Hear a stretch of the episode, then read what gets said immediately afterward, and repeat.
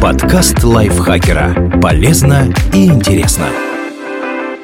Всем привет! Вы слушаете подкаст лайфхакера. Короткие лекции о продуктивности, мотивации, отношениях, здоровье, в общем, обо всем, что делает вашу жизнь легче и проще. Меня зовут Екатерина Тюрина, и сегодня я расскажу вам, как заработать на собственном теле легально.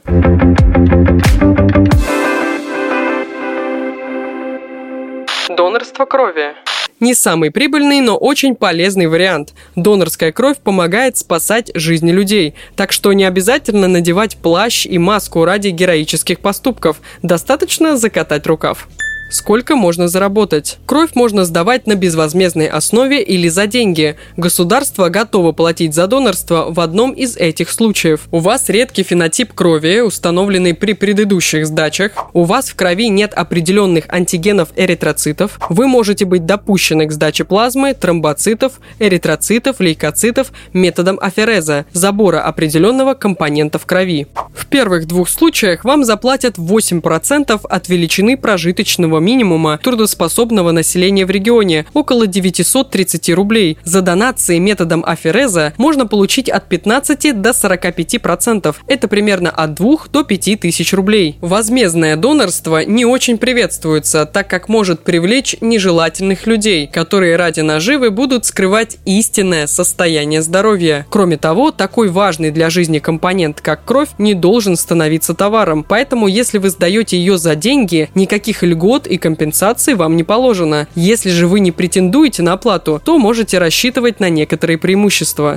Обед или его компенсация. Чтобы восстановить силы после сдачи крови, донору положен обед за счет учреждения. В некоторых случаях при проведении процедуры в мобильных комплексах или по письменному заявлению донора его заменяют выплатой в размере не менее 5% от прожиточного минимума трудоспособного населения в регионе. Кроме того, субъект может установить дополнительные дополнительную компенсацию донорам, но из-за недофинансирования бюджета делают так не везде. В Москве это 4080 рублей за сдачу 450 мл крови, 3600 рублей за 600 мл плазмы, 5670 рублей за донацию тромбоцитов, 6000 рублей за донацию эритроцитов. Дополнительная компенсация в Санкт-Петербурге составляет 544 рубля. В Свердловской области готовы платить 2000 рублей донорам, которые в течение года сдали сдали кровь или ее компоненты трижды. Выходные. Донор освобождается от работы в день сдачи крови и имеет право на дополнительный день отдыха. По договоренности с работодателем эти выходные можно перенести или присоединить к отпуску. За дни отдыха начисляется средняя заработная плата, как за отпускные, так что вы получаете хоть и косвенный, но доход. Ежегодные выплаты. Почетные доноры могут претендовать на ежегодную выплату от государства. В 2019 году ее размер составляет 14 146 рублей. Чтобы стать почетным донором, нужно пойти по одному из следующих сценариев и безвозмездно сдать. Кровь 40 раз, плазму 60 раз, кровь от 25 раз и добить донорство до 40 раз плазмой, кровь до 25 раз, но тогда плазмой придется добирать общее количество сдач до 60 раз раз. Как стать донором? Сдавать кровь может совершеннолетний человек с весом более 50 кг без хронических и заразных заболеваний. Есть и временные ограничения для донорства. В их числе беременность и кормление грудью. Необходимо подождать год после родов или 3 месяца после окончания лактации. Менструация, 5 дней, удаление зуба 10 дней, нанесение татуировки, пирсинг или лечение иглоукалыванием 1 год, ангина, грипп, ОРВИ 1 месяц с момента выздоровления, прививки зависит от вида, прием алкоголя 48 часов. Чтобы сдать кровь, нужно обратиться на местную станцию переливания или принять участие в донорской акции. Донорство спермы. Донорский эякулят используется для преодоления бесплодия. Это может быть искусственная инсеминация, когда материал вводится непосредственно в матку, или экстракорпоральное оплодотворение – ЭКО – яйцеклетки. Так делают, если у женщины нет полового партнера, у него есть наследственные заболевания, в сперме нет сперматозоидов или использование его эякулята было неэффективным при ЭКО.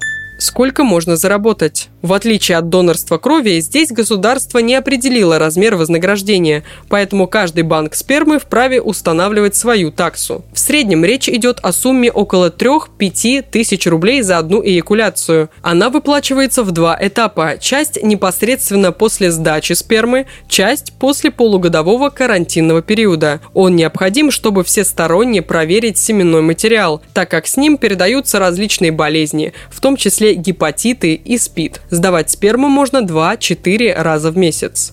Как стать донором? По закону сдавать сперму может физически и психически здоровый мужчина в возрасте от 18 до 35 лет. Перед этим необходимо пройти обследование. К качеству донорского материала предъявляются свои требования. Они могут различаться в зависимости от учреждения. Объем эякулята обычно не менее 1 мл. Концентрация сперматозоидов в одном миллилитре материала 60 миллионов. Выживание сперматозоидов после размораживания не менее 50%. Последний пункт важен, так как сперма хранится в замороженном виде и потеряет ценность, если все сперматозоиды в ней погибнут. Сначала учреждение берет на проверку первую пробу материала, обычно бесплатно, и принимает решение, может ли мужчина стать донором. Если да, с ним подписывают договор. Донорство яйцеклеток.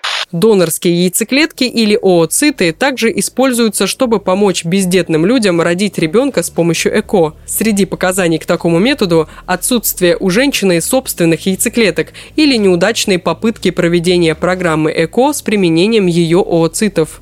Сколько можно заработать? Как и в случае со спермой, размер платы устанавливает клиника, но ооциты обычно стоят дороже, так как процедура сложнее. Чтобы получить больше половых клеток во время одного цикла, женщине назначается курс гормональных препаратов. После созревания ооциты извлекают с помощью пункции. Если генетический материал соответствует требованиям, за одну сдачу яйцеклеток можно получить в среднем от 50 до 80 тысяч рублей. Сдача ооцитов допускается допускается не чаще одного раза в три месяца.